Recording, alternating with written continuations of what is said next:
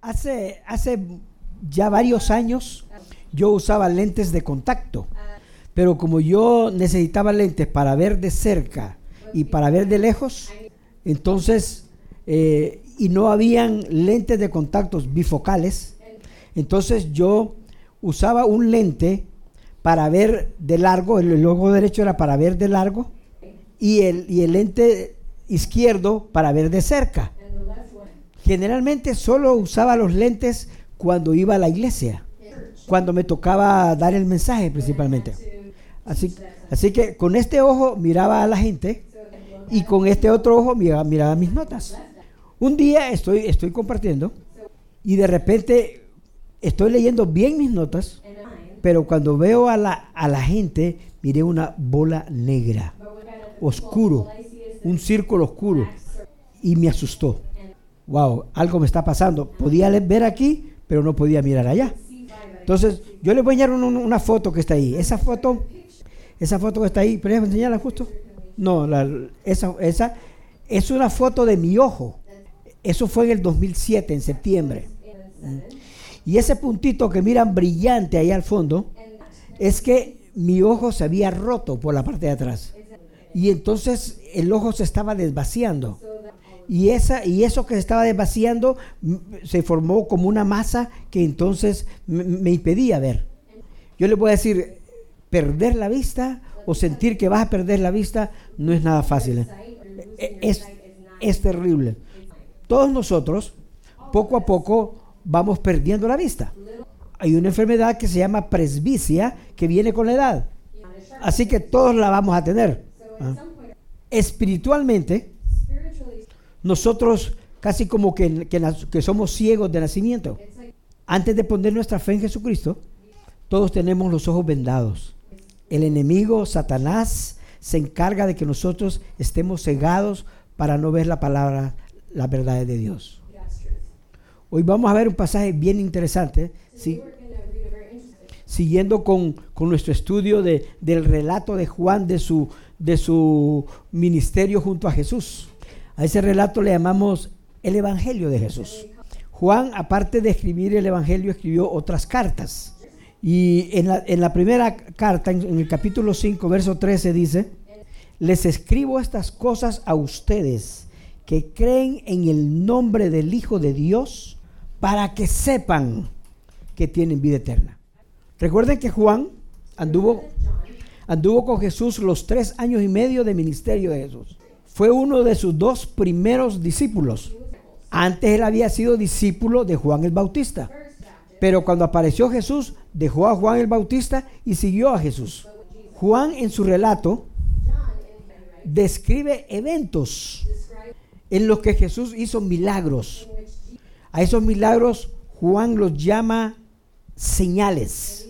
Jesús hizo o realizó señales para darnos evidencia de quién era Él. Mostrar quién era Él. Que Él era el Hijo de Dios. Que era el Mesías que los judíos habían estado esperando por cientos de años. Que, que Él venía a liberar al pueblo de Israel. No era el Mesías que Él hubieran querido, que ellos hubieran querido un guerrero, por eso no lo entendieron.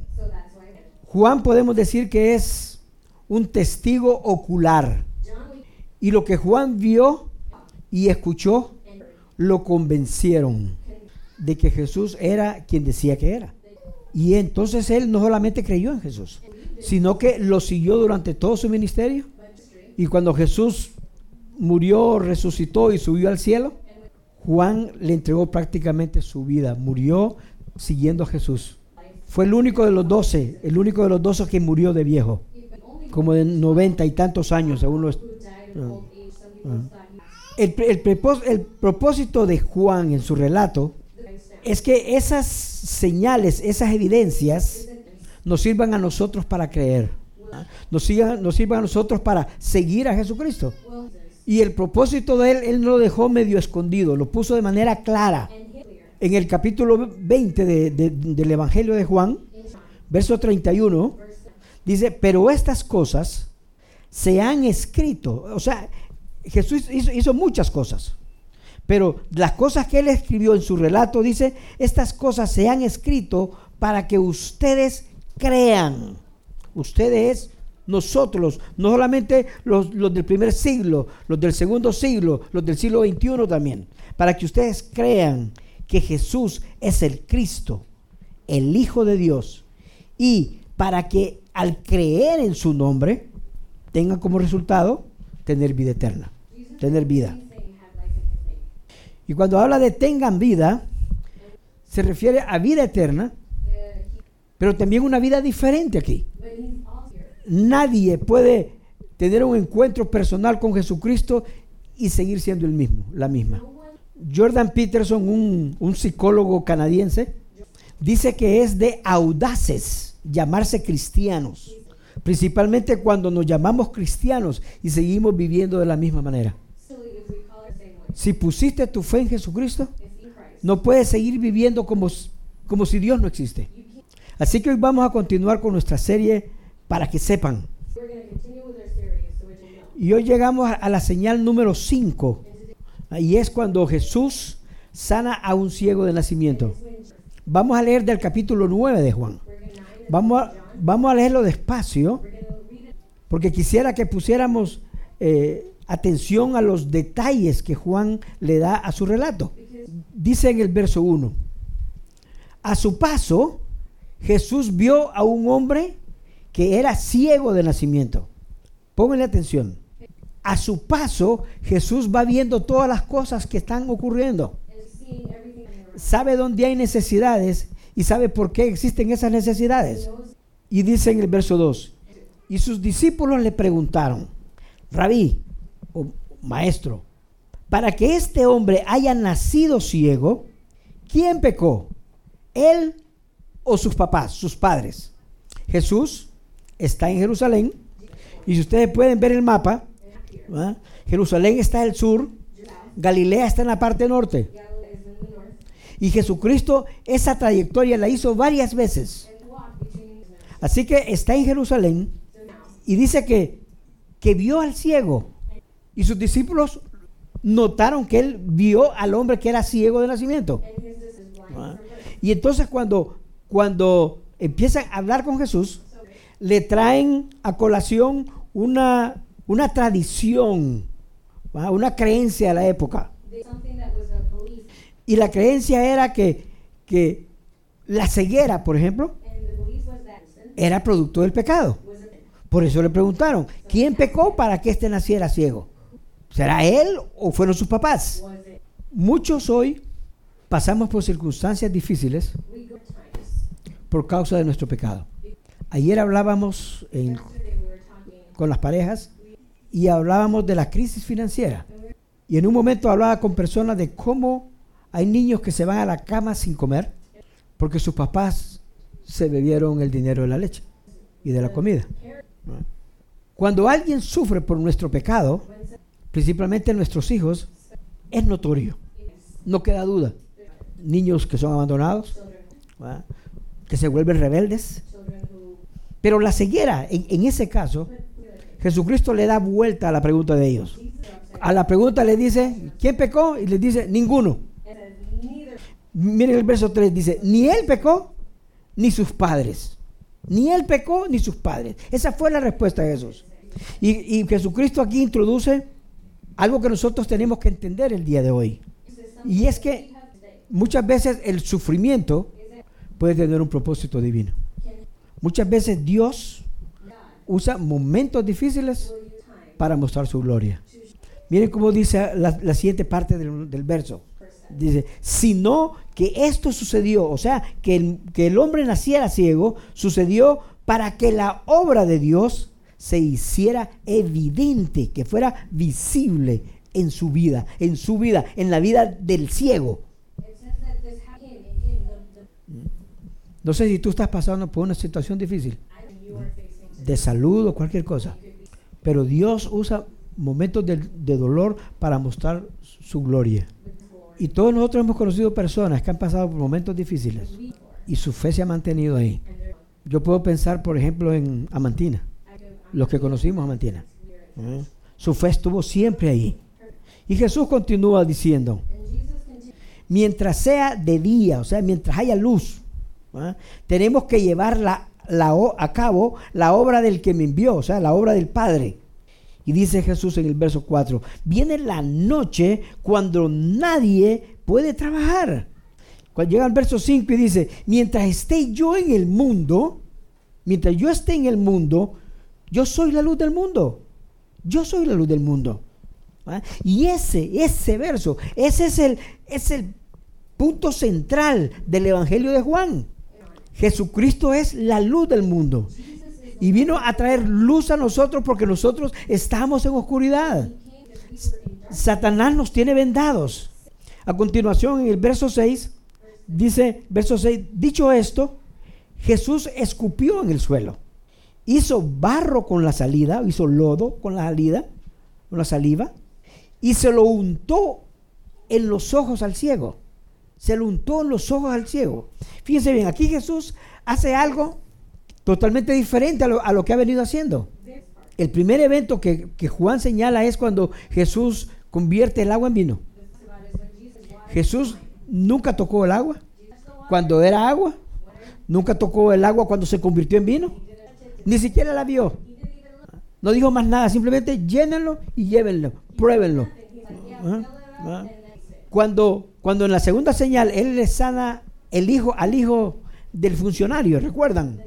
Este hombre viene a buscarlo, viene de otra ciudad a buscarlo porque su hijo se está muriendo. Jesús nunca vio al muchacho, nunca tocó al muchacho. Siempre le dijo, mira, regrésate a tu casa que tu hijo vive. En la, tercera señal, eh, es bien interesante porque Jesucristo sana a un paralítico que ha estado paralítico por 38 años. 38. Por 38 años lo vio y le dice, ¿quieres ser sano? El hombre da una respuesta media así, medio loca, y le dice Jesús, levántate y anda, recoge tu camilla. Habló directamente con él, pero ni lo tocó. Con los peces y los panes. Ahí no dice que eh, Jesucristo conoció al niño que andaba los peces y los panes. ¿No? Simplemente tráiganlo, miró al cielo, los bendijo y dijo repártanlo. En este caso, él hace algo diferente. Escupe, hace lodo y se lo unta en los ojos, en la parte donde tenía el problema. Y Jesús le dice en el verso 7, ve y lávate en el estanque de Siloé. Siloé significa enviado. Ve y lávate. Y es interesante porque el hombre se levanta y va. Y realmente ahí el hombre va literalmente por fe, no por vista, porque él no estaba viendo nada. No está viendo nada, va por, va por fe. ¿Cómo conoce el camino? No me pregunten. Nadie lo fue guiando, no andaba, no. Simplemente el hombre fue y dice, y dice al final del verso, el ciego fue y se lavó y al volver ya veía, ya veía. Wow. Este ciego hizo lo que todos nosotros somos mandados a hacer. Jesús está esperando que nosotros hagamos lo mismo que hizo este ciego. Creerle y actuar. Decidió creer en alguien que él no podía ver. Decidió creer a la luz de, rumores. Él ya había escuchado rumores de Jesús. Y eso es lo que Dios quiere de nosotros. Que nosotros pongamos nuestra fe en Él por lo que otros nos han contado. Como Juan el relato de Juan. Este hombre, una vez que regresó sano, se regresó a su casa, se fue al barrio.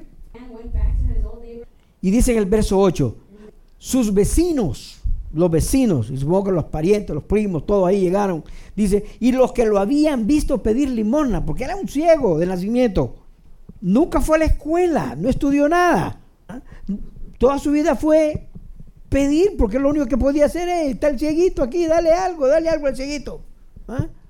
Vienen estos que lo vieron pedir limosna y se preguntan, ¿no es este el que se sienta a mendigar?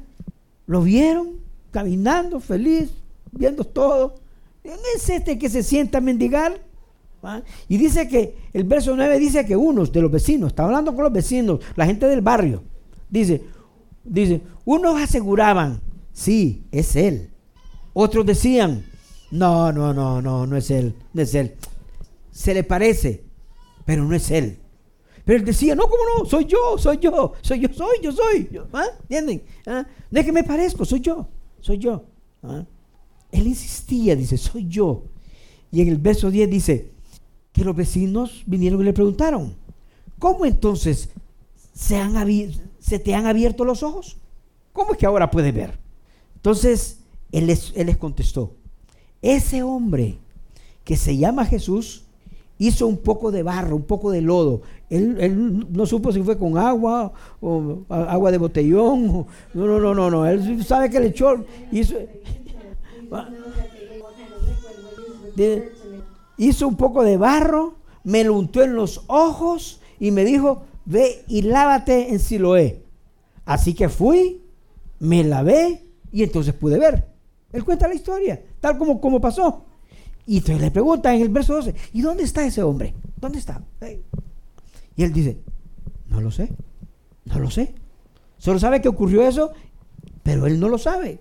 Entonces vienen los vecinos, lo, lo cogen del brazo y se lo llevan, dice el verso 13. Llegaron, llevaron, dice, ante los fariseos al que había sido ciego. Lo llevaron, lo llevaron a, los hombres que manejaban la ley. Dice el verso 14. Era sábado cuando Jesús hizo el barro y le abrió los ojos. ¿Quién te manda a trabajar haciendo barro? ¿Quién te manda a trabajar haciendo, haciendo lodo? ¿No? Trabajando en un sábado. Y dice el, el verso 15, por eso los fariseos a su vez le preguntaron cómo había recibido la vista al ciego. Y dice el ciego, me untó barro en los ojos, me lavé y ahora veo. Aquí estoy, aquí estoy, ahora veo. Entonces, eso confundió a los fariseos. Dice el verso 16, algunos de los fariseos comentaban, o sea, de los hombres de la ley, de los que sabían la ley, algunos de los fariseos comentaban, ese hombre, refiriéndose a Jesús, no viene de parte de Dios, porque no respeta el sábado. O sea, cuando dice no respeta el sábado, se, se refiere a su versión del sábado, la versión que ellos habían amarrado como sábado. Para Dios el sábado es el día de descanso, el día de buscarlo a Él, el día de, honrarlo a Él en todo lo, que hagamos. Y dice que unos decían, este no viene de Dios. Otros, de los mismos fariseos, dice, objetaban. O sea, tenían puntos encontrados. Decía, ¿cómo puede un pecador? Porque si se había hecho barro un sábado, era un pecador, porque no guardaba el sábado, era un pecador, era pecado.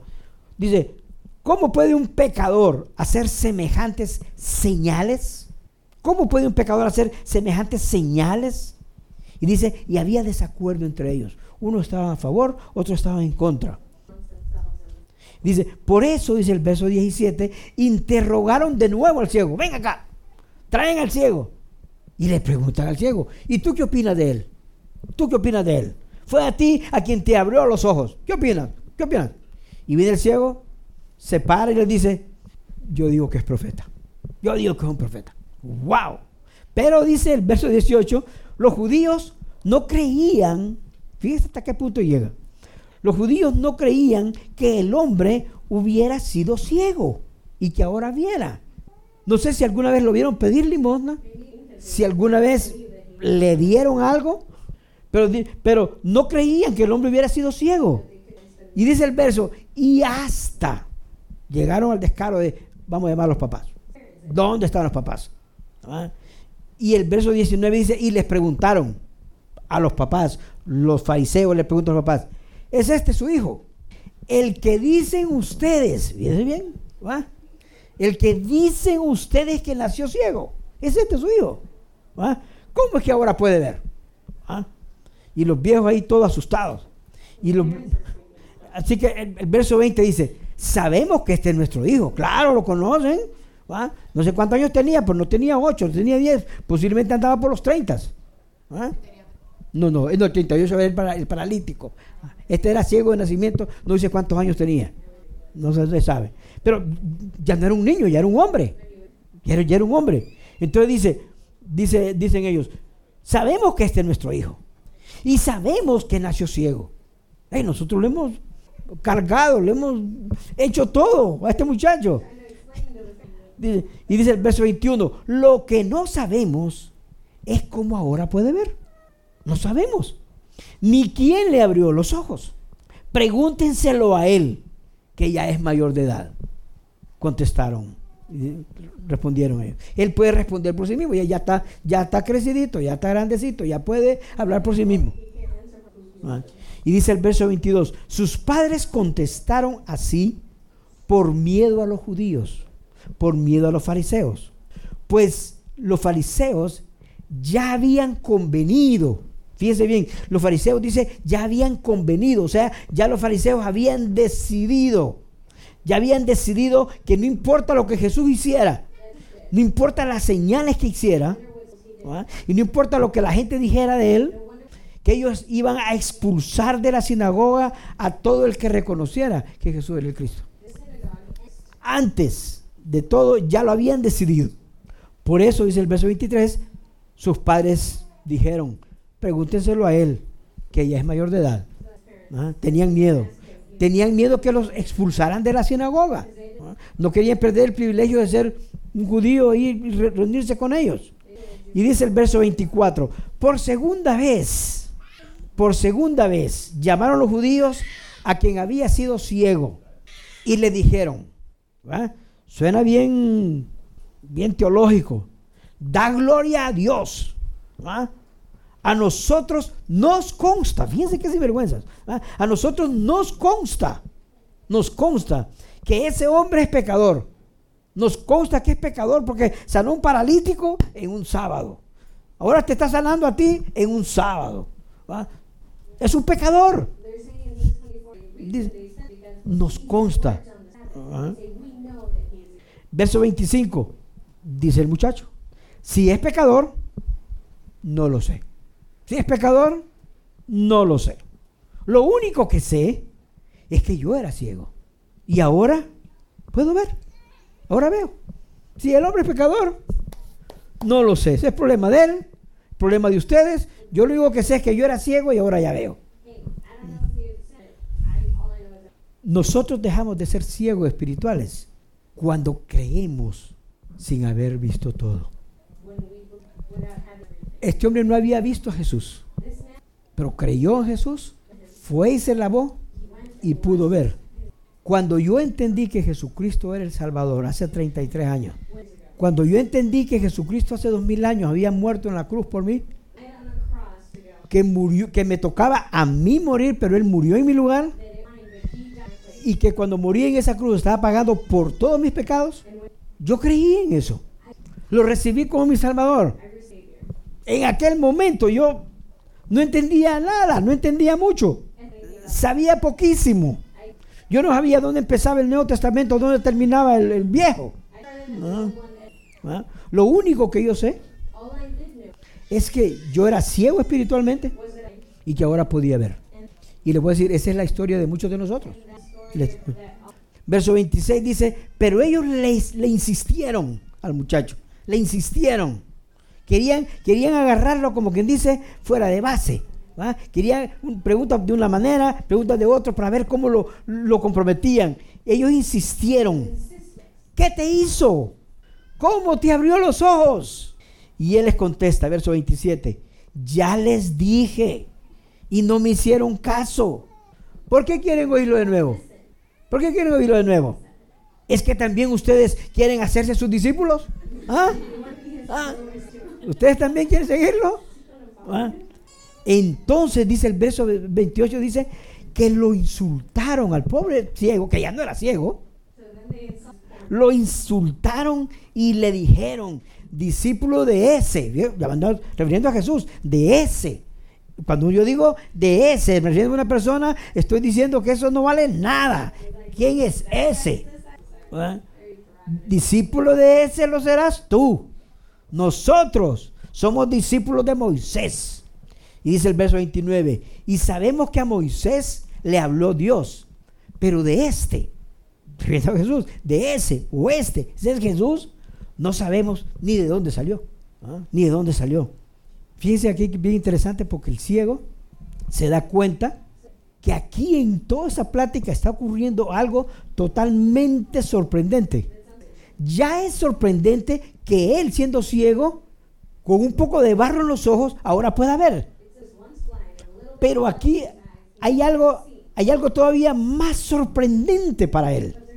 En el verso 30 le dice, ahí está lo sorprendente, ahí está lo maravilloso, ahí está lo que les cuesta entender, respondió el hombre, que ustedes, que ustedes, los que dicen que lo saben todo, ustedes, los maestros de la ley, los fariseos, no sepan, no sepan de dónde salió y que a mí me haya abierto los ojos. Ustedes que lo saben todo, no lo saben. Pero ese hombre a mí me, abrió los ojos. Aquí el ciego les está dando una lección de teología a los maestros de la ley. Y, y ese ciego no es teólogo. Nunca fue a la escuela, nunca pudo ver una letra, nunca leyó nada. Lo que sabía era porque lo oía, porque alguien le repetía cosas.